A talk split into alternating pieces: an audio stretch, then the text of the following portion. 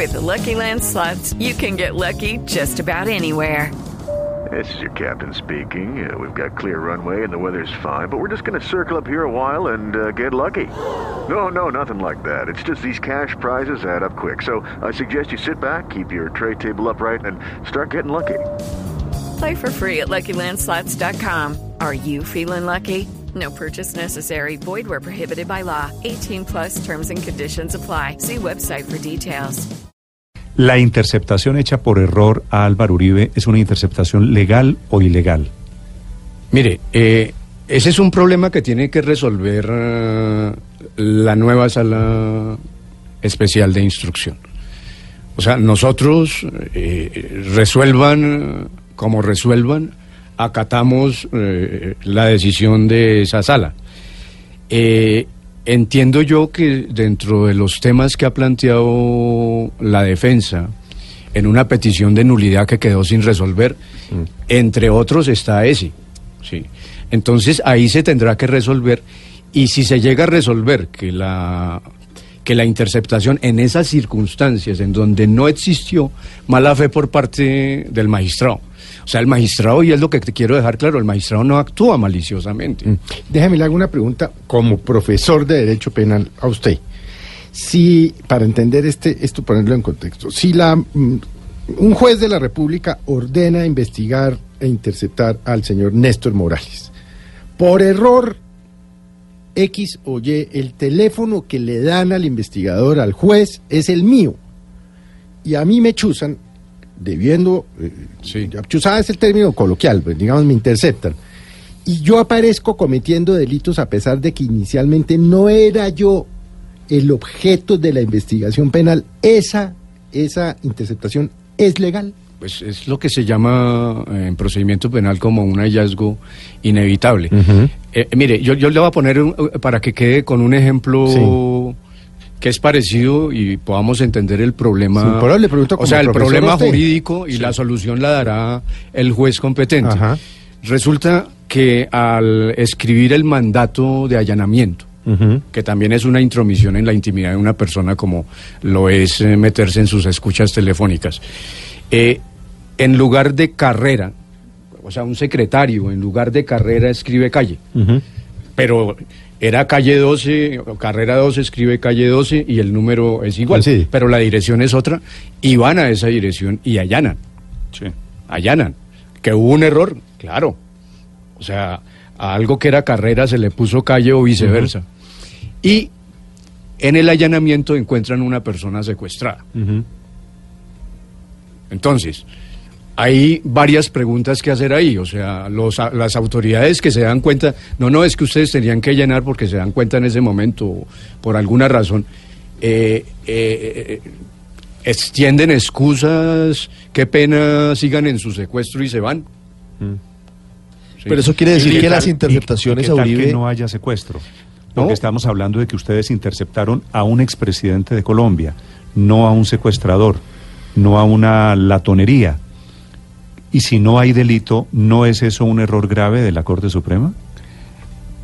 Mire, eh, yo lo que insisto en que, en que, en que la mala fe debe estar al margen de este debate. O sea, no, cuando, cuando se ordena el allanamiento, el magistrado deliberadamente no está eh, interceptando a Álvaro Uribe. O sea, él cree estar interceptando a Nilton Córdoba. Sí, yo dije en la entrevista de Caracol y, y lo repito hoy con alguna, con más claridad, y es que si nosotros, si la Corte hubiera querido interceptar al expresidente Álvaro Uribe, Lo hubieran podido lo hubiera hecho en uno de los expedientes en su contra. Sí, y había varios. Veintitantos, dicen que hay. nosotros teníamos la facultad de hacerlo y no íbamos a hacer esa jugada tan absurda, Mm. sí, de, de, de, de, que- de interceptar al expresidente Álvaro Uribe usando como parapeto a Nilton Córdoba en un caso contra Nilton Córdoba, cuando mire que es, es, es evidente, o sea, y eso yo quiero, yo quiero insistir en eso. Había nueve oficios en dos procesos distintos, seis en uno y tres en otro, en donde el teléfono que aparecía asociado a Nilton Córdoba en esas citaciones era lamentablemente. Eso, eso mismo le preguntamos en algún momento a la defensa y la defensa dice que probablemente no querían advertirles al, al, senador que lo estaban interceptando, que podría ser una manera de que, de que él no supiera que, porque tendrían que meterlo en el proceso, tendrían no, que informarle a la defensa. No, esas son actividades reservadas, si lo hubiéramos hecho en un caso contra el expresidente, igual eso era una actividad reservada y solamente él iba a conocer de los resultados de esa interceptación una vez eh, finalizara la interceptación y sí. las las Doctor, conversaciones se volvieran eh, Doctor Hernández, públicas. El artículo 29 de la Constitución de Colombia dice, es nulo de pleno derecho la prueba obtenida con violación del debido proceso. ¿Qué valor tiene en consecuencia lo que ustedes recogieron del expresidente Álvaro Uribe durante ese mes de la interceptación de, de, del error? Pues eso lo decidirá la sala especial de instrucción.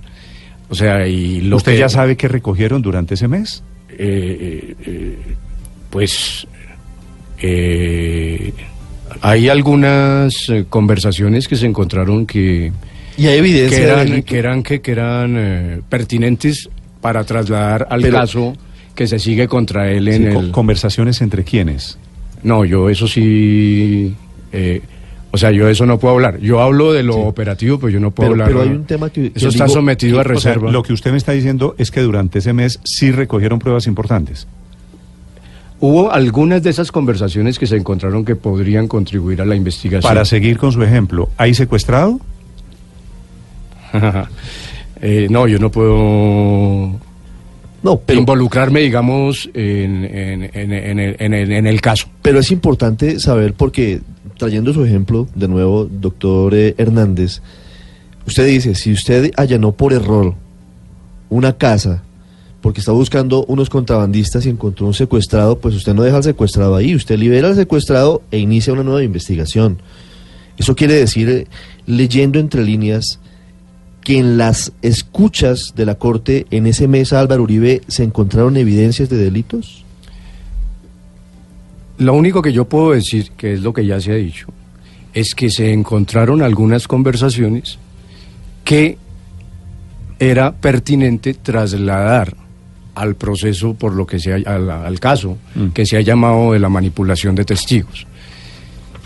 Y lo que puede pasar con esas evidencias, si se llegara a concluir que las circunstancias que se dieron invalidan esas evidencias, es que se excluyan de ese caso y por lo tanto no puedan considerarse para ningún efecto. Esa es una posibilidad. La contraria es que se validen en la medida que fue un error sí. eh, involuntario por parte del magistrado que expidió la orden de, de, de interceptación telefónica. Magistrado Hernández, ¿por qué ustedes en la entrevista con Juan Roberto Vargas de hace un par de semanas